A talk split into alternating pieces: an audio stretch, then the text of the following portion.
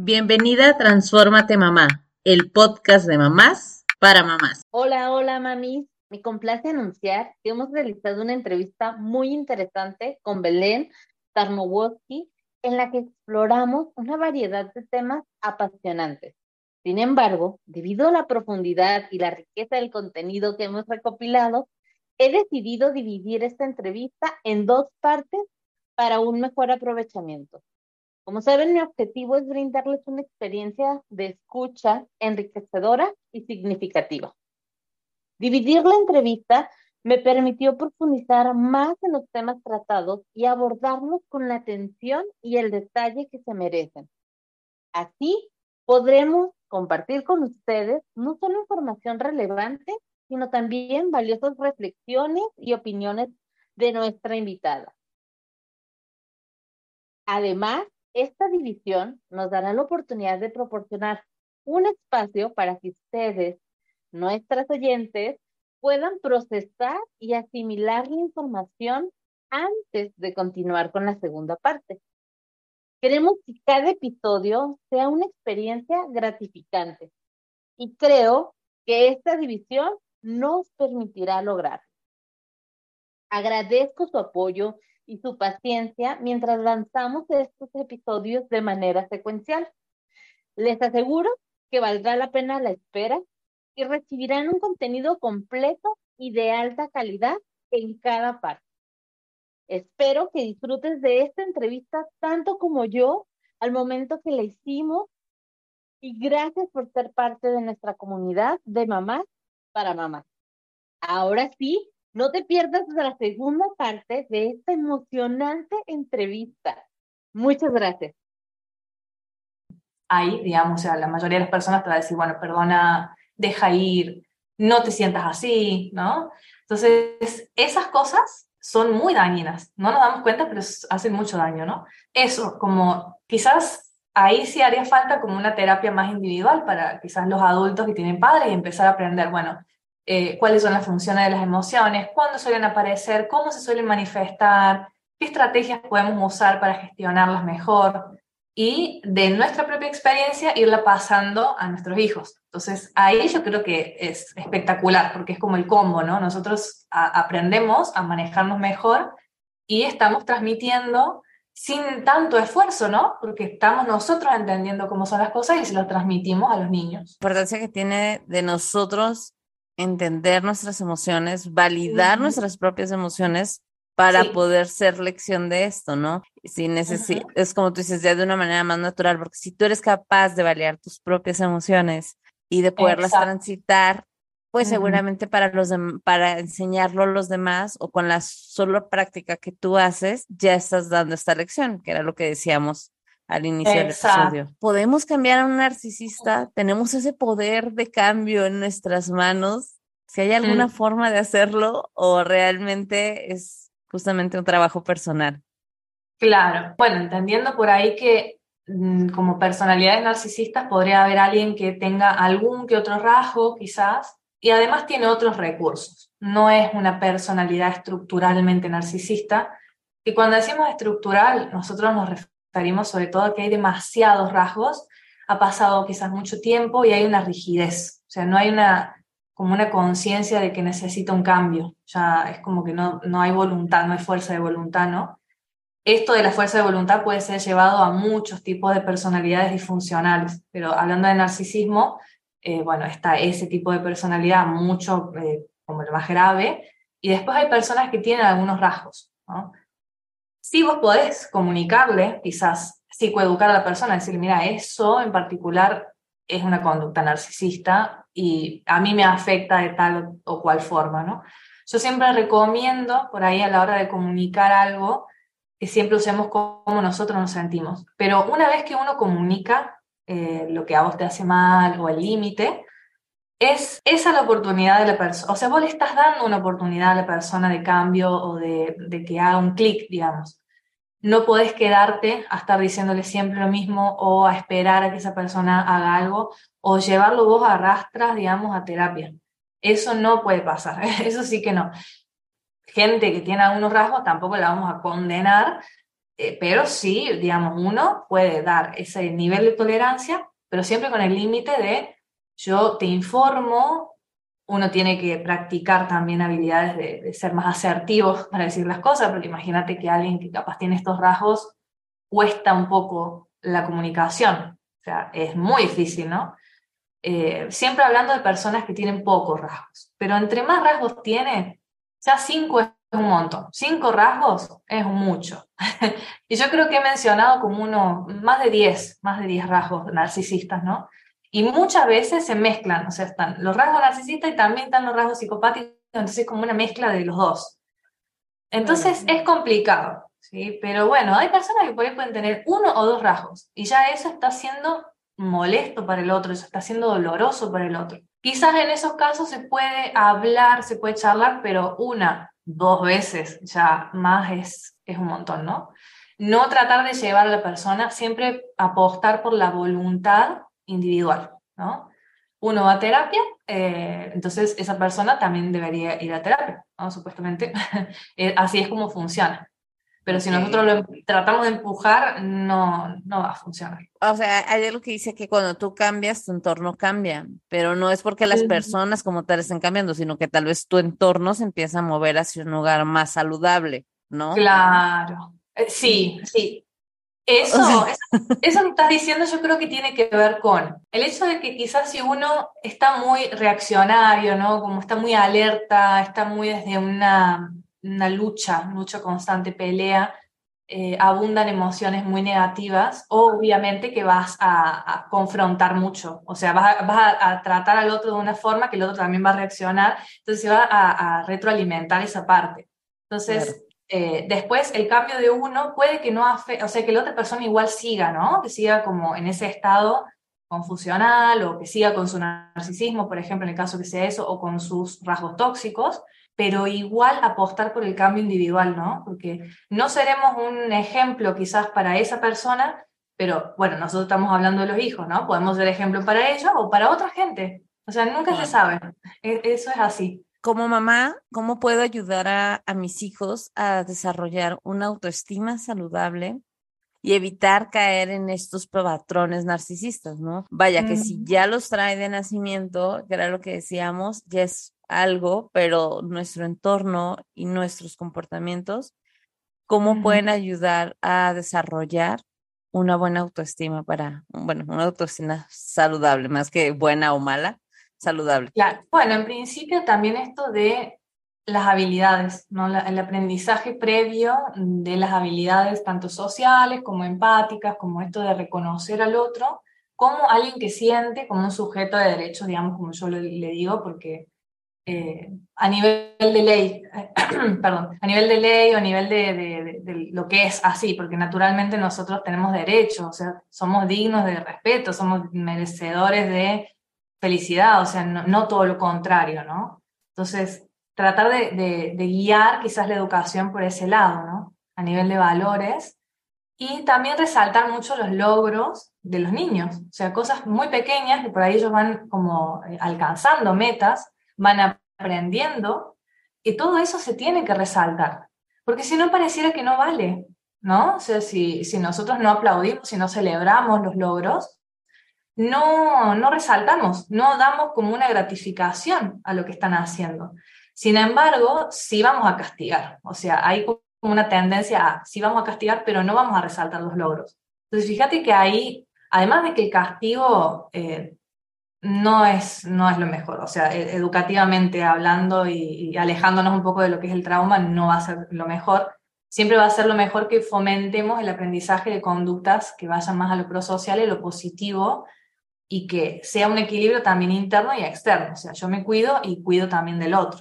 Ahí también te alejas de esta dinámica narcisista, de solamente yo, yo, yo, yo, yo. O sea, es yo y el otro también vale. Entonces es como un poco educar eh, hablando del tema, o sea, cotidianamente, o, no sé, mostrándole videos, hoy los niños tienen acceso a tablets, a celulares y ven cosas, y por ahí decir, ay, mira este video donde, no sé, está hablando de una buena acción, o de alguien que, no sé, ayuda a animales en la calle, eh, no sé, o a gente que está en una situación difícil, no sé, como tratar de, señalar, porque digamos, nosotros vamos llevando la concentración a distintos lugares, ¿no? Entonces nosotros tenemos que guiar, mira este video o mira te voy a contar algo que pasó, tratar de hacerlo como bien natural, pero eh, fomentando esas cosas positivas que tiene el mundo, ¿no? Como diciendo, eso es lo que está bien, eso es lo que está bueno, y está bueno que vos también vayas por ese lado, ¿no? Como que construyas como una persona valiosa, porque también sos valioso para los demás, porque también eso, ¿no? En un mundo donde hay tanta injusticia y pasan tantas cosas malas, algo muy rescatable es la gente que también ayuda, que también se da al otro, ¿no? Eso, como ir fomentando por un lado lo prosocial y después no dejar de lado los logros, aunque sean pequeños, y aunque nosotros nos cueste mucho identificar qué es un logro y qué no. O sea, cualquier cosa pequeñita que vas alcanzando es un logro. No sé, eh, no le salía un dibujo y ahora sí le sale bárbaro, o sea, hagamos una fiesta de eso, ¿no? Porque hay que resaltarlo, porque entonces de esa manera el, niño entiende que eso está bueno, entiende que, es eficaz, entiende que vale y que vale su esfuerzo. Probablemente se esforzó un montón. ¿Cuántas veces quizás muchos tienen experiencias de hacer un dibujo y, mostrárselo quizás a los padres y que no le den ni tronco, no de bola? Entonces eso es mucho cuidado con eso, porque puede ser muy traumatizante también. Entonces, siempre resaltar los logros, hablar de las capacidades eh, particulares de ese niño. Todos nacemos quizás con, con, algunas potencialidades más fuertes que otros, o sea, como tenemos particularidades. Tratar de identificarlas y resaltárselas también. Todo eso va haciendo que se construya la autoestima. Y a medida que vos vayas haciéndole entender todo lo bueno, todo lo positivo, todas las capacidades, Empezar también a entrar en la charla de lo que podríamos mejorar. Capaz no hablarlo como defecto, como debilidades, ¿no? No usar palabras que puedan ser muy detonantes a nivel negativo. Pero sí por ahí decir, bueno, esto se podría mejorar, vos podés ser mejor, vos vas, mm, eh, das para más, ¿no? Eh, no exigir, no, no una sobreexigencia, pero sí marcar que todos podemos crecer, podemos seguir creciendo, ¿no? Y ahí, en ese sentido, empezar a regular esto de, eh, bueno, justamente la paciencia, ¿no? De ser muy, muy compasivos y tener mucha paciencia también, que bueno, con los niños hay que tener mucha paciencia. Es así, eso. Fíjate que me recuerdas, em, en otros episodios ya lo he mencionado, el poder trabajar una técnica que, como en la vida laboral, se le llama el sándwich o algo así, ah, que es justamente algo bueno el área en la que se puede mejorar y cerrar con algo positivo, ¿no? Y en alguno de los episodios hablábamos de esta importancia que tiene. Por ejemplo, yo que tengo niños, eh, juegan fútbol y demás, entonces cuando termino un partido siempre les... Y también hacerlos hacer preguntas que ellos puedan ser capaces de detectar, oye, ¿en qué sientes que hiciste bien? ¿En qué crees que puedas mejorar? y otra cosa que se hizo bien, ¿no? Y poder decir, a ver, desde mi percepción, porque tampoco lo que yo te estoy diciendo es la verdad absoluta, eh, yo noté que esta vez hiciste mejor tal, tal cosa, te comunicaste mejor que en el equipo, todavía siento que, no sé, jugaste de esta manera y volver a cerrar con, pero me da gusto que veo que estás, no sé, corriendo más, vaya, póngase aquí el ejemplo que sea con la situación de cada familia y cada hijo, pero también ser capaces de a veces poder preguntar y dar tiempo, sin lo que, pues, así como tú dices, sin juzgar y sin ser ni demasiado como, wow, tú eres el mejor del mundo, casi casi el equipo no te merece. o sea, como eh, siempre hemos hablado de poder encontrar este equilibrio, porque cuando nos vamos a los extremos o de sobre, sobre estimular a nuestros hijos de cualquier cosa y es como, wow, crecerlo, o sobre exigirles de, no, pero lo pudiste haber hecho mejor, o siempre lo pudiste haber hecho mejor. Cuando caemos en estos dos, o sea, el resultado puede ser igual, ¿no? Entonces, aprender que ellos, y que ellos también puedan tener las herramientas y ser capaces de decir, esto hice bien y en esto puedo mejorar, ¿no? Exacto, claro, y además, fíjate que esto de, por ejemplo, ser muy exagerado en el gesto de resaltar, en algún punto nosotros empezamos a notar que es falso, ¿no? Como que hay algo ahí que no cierra mucho y, por otro lado, el no reconocer algo bueno y solamente fijarse en lo malo, es invalidante. O sea, con ese ejercicio, por ejemplo, que vos das de ejemplo, estás luchando en contra de la invalidación. O sea, estamos haciendo algo para justamente practicar esto de, de, ser más validantes con las personas. Y también tenemos que ser validantes con nosotros mismos, porque a veces no es muy realista la mirada que tenemos de nosotros mismos. Ni todo perfecto, ni todo hago mal. O sea, como lograr claro. Fíjate que justo en ese episodio hablábamos de esta parte justamente de validar emociones y demás, y cómo crear una sana y saludable autoestima para nuestros hijos. Y justo lo que mencionas, o sea, de repente cuando eres el mejor de todos, te equivocas, haces algo mal, y o alguien lo hace mejor que tú, justamente si siempre te han exagerado demasiado la situación, o sea, tú solito te invalidas bastante, ¿no?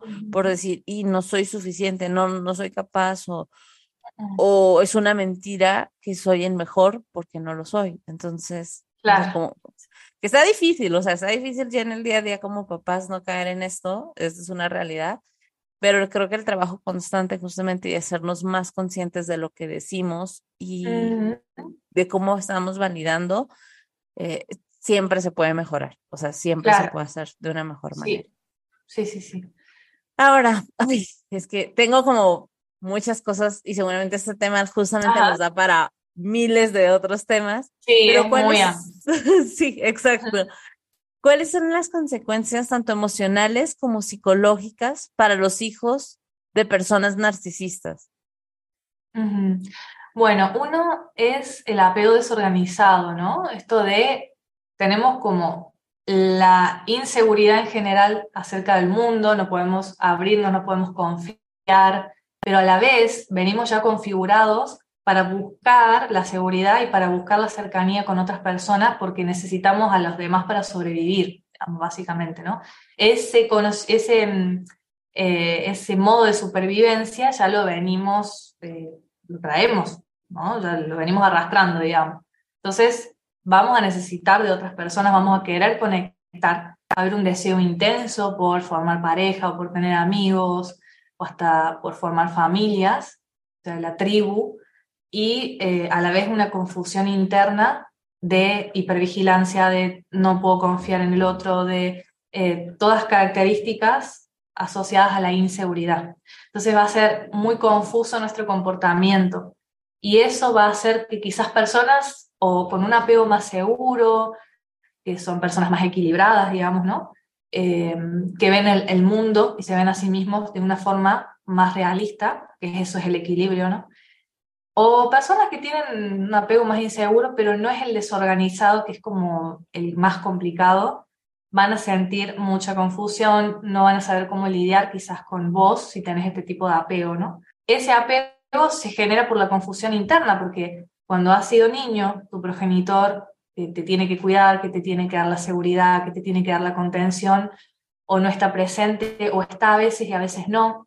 No podés predecir, no sabes qué va a pasar. A veces eh, reacciona por, por, cualquier cosa o se enoja por cualquier cosa. Tenés que andar medio caminando por cáscaras de huevo. Vos vas aprendiendo desde niño estrategias de supervivencia con la persona que te tendría que dar seguridad. Entonces todo eso desorganiza, y de ahí el nombre apego desorganizado, ¿no? Esa es una de las características más graves, digamos, y las que más se notan, digamos, en las personas que han estado en relaciones de, digamos, en familias que tienen estas dinámicas, ¿no? Después, quizás eh, problemas de salud mental muy, muy generales, así como depresión, ansiedad, también los vas a ver muy común. De hecho, mm, creo que es como uno de los males de nuestra época, ¿no? De esta generación, como muchas personas con ansiedad y depresión, o ambas, ¿no? Y como si fuera nada, común. O sea, todo el mundo lo tiene, ¿no? Eh, pero es así. ¿Por qué? Porque han venido arrastrando quizás invalidación o negligencia o abandono. Eh, también esto, la sensación de ser abandonado constantemente, eso es muy del apego ansioso, ¿no? sensación de todo el tiempo me van a abandonar, todo el tiempo me van a dejar, me van a dejar solo. Y es, no es solo, y bueno, yo me doy cuenta que puedo conseguir otra pareja o... No, es solo, es la sensación interna de alienación total, ¿no? De que no hay nada, no hay nada que yo pueda hacer. Entonces, eso es psicológicamente. Eh, es muy difícil por ahí lidiar con estas cuestiones cuando vos ya venís como con una estrategia para lidiar con eso desde muy chico. Por eso es que es tan importante esto de fomentar la crianza consciente, de que se entienda por ahí el problema del trauma infantil, cómo se, se va como plasmando en la vida adulta y eh, lo difícil que es lidiar después con eso. O sea, quizás sería mucho más sencillo que nosotros aprendiéramos esas estrategias, pero es que necesariamente son los padres o los progenitores quienes tienen que enseñarlo. Entonces, bueno, mucha conciencia de nosotros como adultos, ¿no?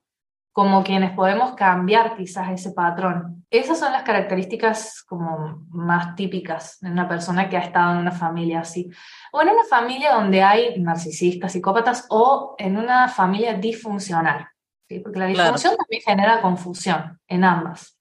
¿Qué debo hacer si nuestro hijo puede estar mostrando señales de ser manipulado o abusado? No necesariamente tal vez por alguien de la familia, pero sí en su entorno eh, por una persona narcisista. Eh, perdón, no entendí la pregunta bien como qué, qué, podemos hacer. Ajá, qué señales muestra nuestro hijo para poder saber si, si está conviviendo o justamente está siendo manipulado o abusado emocionalmente por una persona narcisista. Que podría estar por fuera de la familia, te referís, ¿no? Ajá, por ejemplo, tal vez ahora que ya está empezando a ir a la escuelita o que ya está creciendo su entorno o siento que en la adolescencia también es otra etapa justamente cuando mucha rebeldía hacia la casa, hacia el hogar, porque todo lo que enseñó mamá y papá lo cuestionamos o todo lo con lo que crecimos lo cuestionamos, pero por fuera alguien puede estar teniendo este tipo de manipulación o de abuso hacia nuestros hijos eh, desde, desde un punto o desde estos rasgos de narcisista, ¿no? Entonces, ¿cómo nosotros podemos,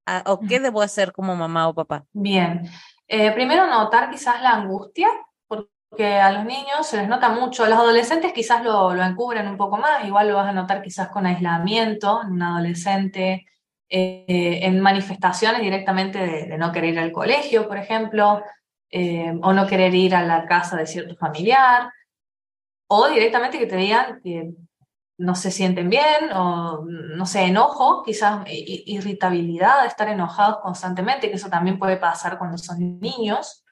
Los niños capaz van a tratar de acercarse y decírtelo, y ahí e, ese es un problema, porque claro, si vienen mm, quizás con un patrón medio de invalidación los padres, el niño eh, eventualmente va a dejar de, de decir ¿no? lo que siente o de comunicar y se lo va a guardar si han quizás estado en ese tipo de dinámicas, sí empezaron a notar la angustia de cómo lo ven, porque las emociones se expresan en el cuerpo. Eso también es una información súper importante.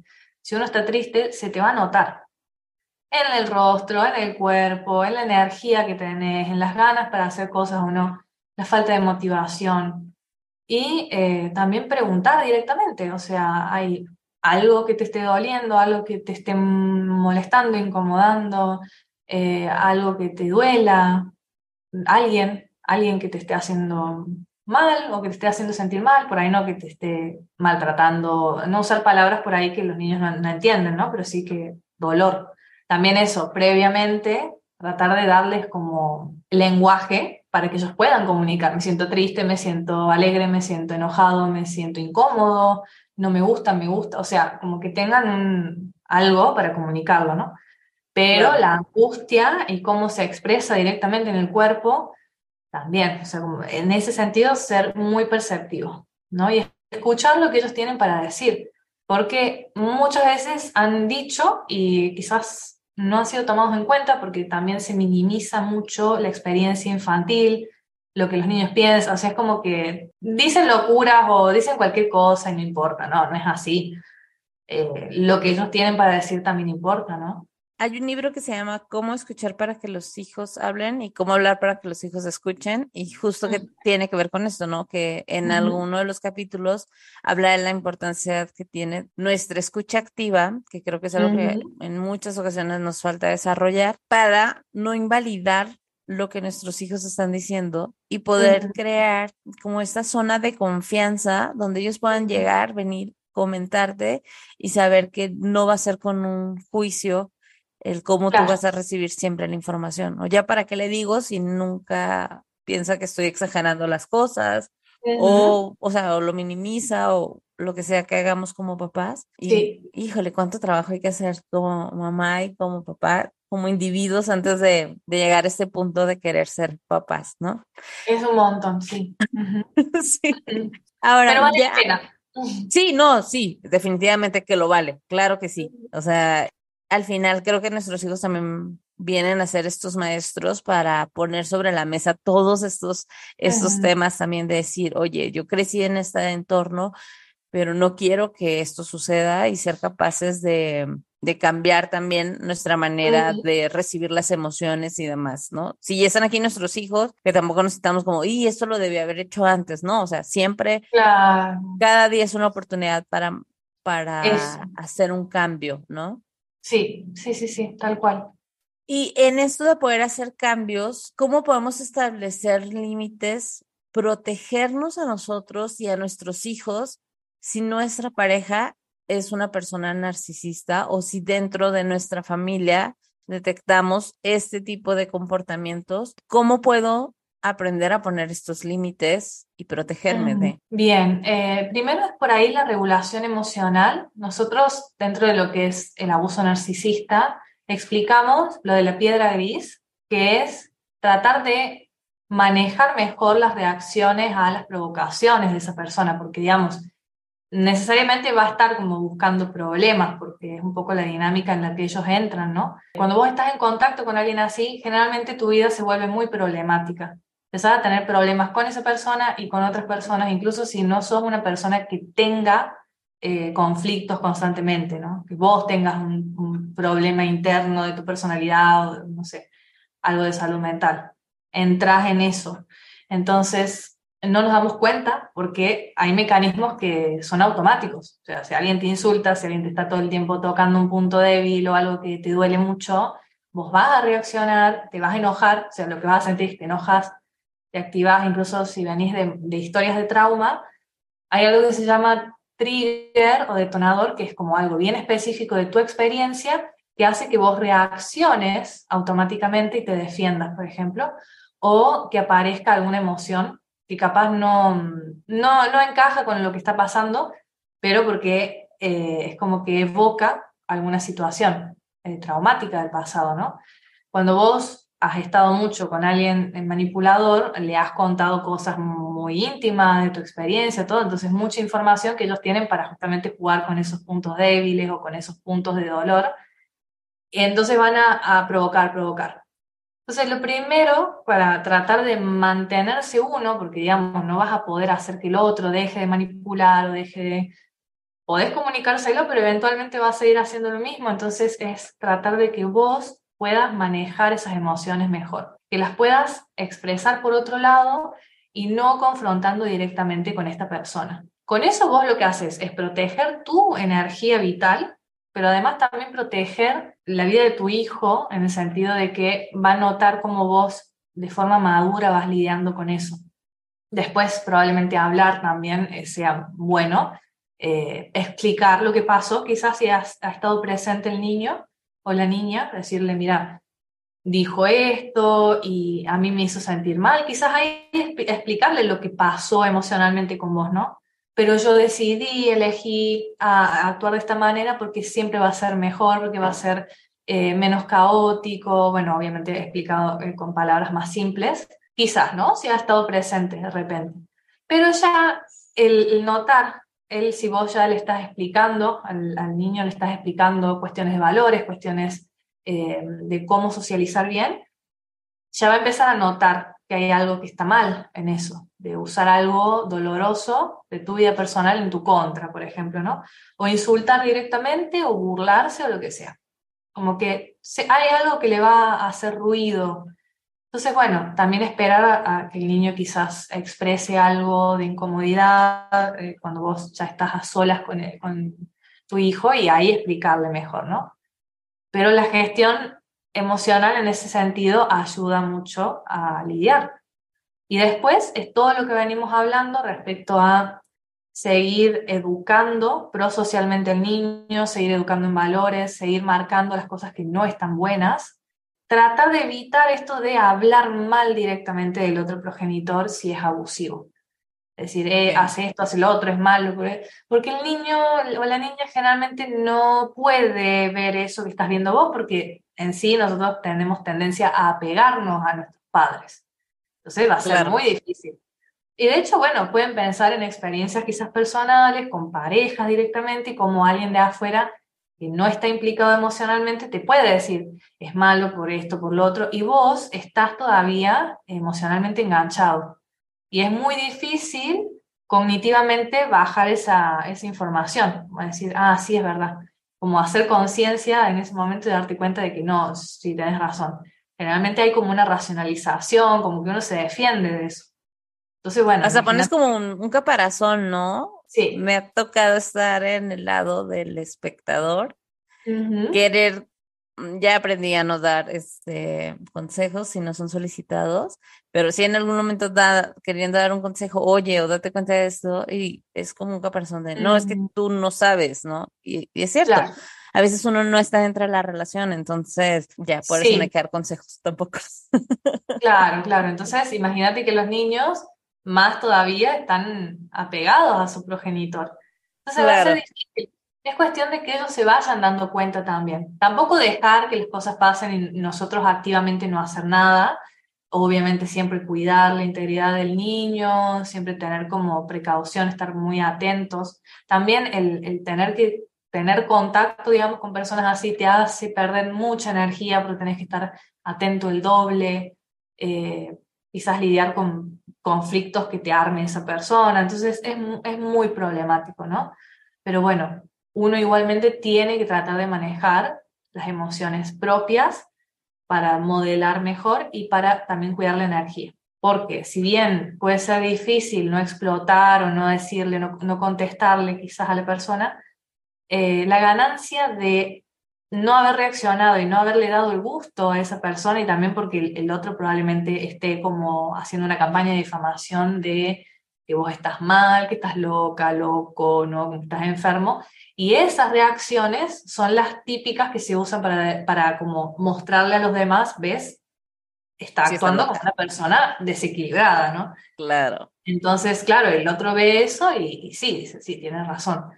Y a los niños obviamente les va a cerrar más. Entonces, si uno aprende a gestionarlo, es mucho más difícil que puedan hacer esa campaña de difamación. O sea, pueden decir lo que quieran, pero después en, en las acciones que vos des estás demostrando otra cosa confiar mucho en el discernimiento de los niños y también de otras personas, ¿no? Respecto a esto de, la difamación. Sin duda creo que es un tema que da para mucho más. Sé que tú compartes mucho material y mucha información acerca de todo esto, de cómo, cómo detectar en la relación de pareja, si mamá o papá justamente eh, son narcisistas, o sea, en general del tema. Voy a compartir tus redes sociales para que igual van a estar aquí en la descripción del episodio, siempre lo aclaro, para que sea más fácil darle clic e ir. Está en, estás en Instagram como pulsión de vida punto psi, en TikTok igual pulsión de vida y la página de internet pulsión de vida psicología.com. Igual todo va a estar en la descripción del episodio. Y me gustaría, antes de cerrar el episodio, que nos hablaras un poquito de tu libro, cómo es que o por qué deberíamos de leerlo las personas? Bueno, yo lo considero un poco un libro introductorio, si bien tiene bastantes páginas, yo soy como muy de, extenderme demasiado en los temas, por ahí me cuesta mucho esto de, resumir, pero para mí era muy importante tener en un libro quizás una discusión acerca de los términos, sobre todo acerca de cómo esta problemática del abuso narcisista que se da en muchas áreas de vida es Mm, invisibilizada quizás o, poco estudiada incluso, como que la gente no tiene conocimiento, es como recién ahora, está empezando por toda la, eh, la difusión que se está haciendo en, Internet, pero no hay como algo formal. Entonces también era asentar un poco eso, el tema de los términos, una discusión acerca de que, bueno, podemos hablar más de conductas que de síntomas o de trastorno eh, más bien hablemos de personalidad. Entonces, por un lado eso, después explicar en qué ámbito se da, yo hablo de, todos los ámbitos, pero muy puntual, así como en general. Eh, por eso yo digo que es como una introducción y lo mismo para lo que es los síntomas que generan, porque ahí sí hay síntomas, hay patología, psicopatología asociada en las víctimas, ¿no? ¿Cuáles son esas, esas características que vos vas a sentir? O sea, ¿qué tipo de, de destrucción vas a sentir en tu vida? Y luego, ¿de qué forma ir sanando todas esas heridas? ¿Cómo ir abordando a la persona que ha sufrido, sufrido este tipo de trauma? Porque sobre todo eso, ¿no? Yo lo considero mucho un trauma eh, relacional, o sea, forma parte de todo lo que es trauma relacional, trauma complejo, también esto del trauma complejo, que es un término que, bueno, está hace 30 años más o menos y no se lo considera oficial, sin embargo se ha estudiado un montón. Eh, y también la relación abusiva, separado un poco de lo que es la relación tóxica. Entonces quizás es muy, es muy específico, como muchas cosas técnicas, pero a la vez creo que está bajado a un lenguaje que todos pueden entender para que puedan comprender mejor su experiencia, ¿no?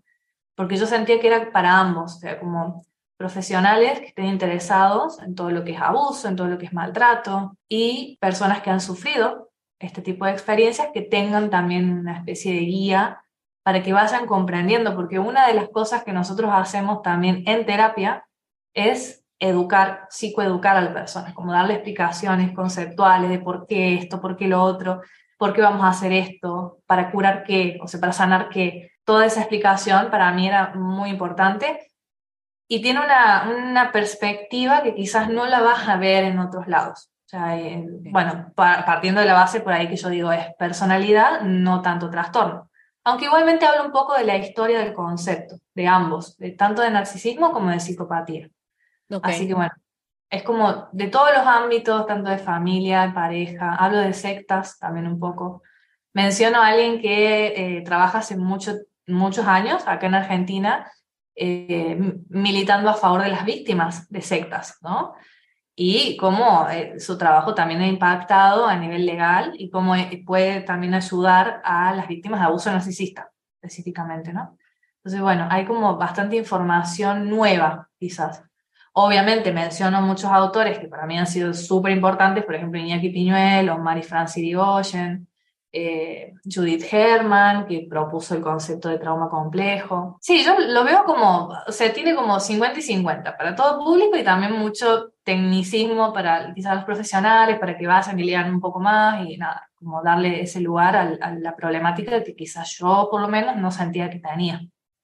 Así claro. que me encanta. Y está, digo, para quien desea adquirirlo, en la página de Pulsión de Vida, Psicología, ahí van a poder encontrar eh, justamente el país al que quieres que se mande y poder tener el libro, que creo que vale muchísimo toda esta información que compartes. El poder, al menos si nos cae el 20 y si en este episodio tú sentiste que algo te cayó el 20 de lo que está, estamos mencionando, eh, pues por algo es, ¿no? Si algo nos movió un poquito, eh, darnos ese, ese espacio de escuchar más acerca de esto, de ah, el tema de los límites, la importancia que tiene cuando establecemos los límites claros en nosotros hacia los demás, aprender hacia nuestros hijos también a, a, colocarlos, ¿no? Eso de, porque lo digo yo que soy tu madre, o sea, ya, ya, por favor, ya no.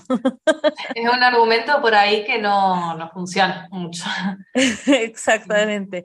Belén, muchísimas gracias por este tiempo que, que dedicaste. De verdad, siento que hay muchas más otras cosas que hablar y que también pueden consultar en tus redes sociales porque tú, o sea, todos los temas tienen que ver con esto más a fondo. Obviamente el espacio aquí es corto, sin embargo, eh, en tus redes sociales van a poder encontrar muchísima información de esto. De verdad, muchas gracias, Belén. Muchas gracias a vos, a tu comunidad por darme este espacio y bueno, muy lindo todo, me encantó. Muchas gracias.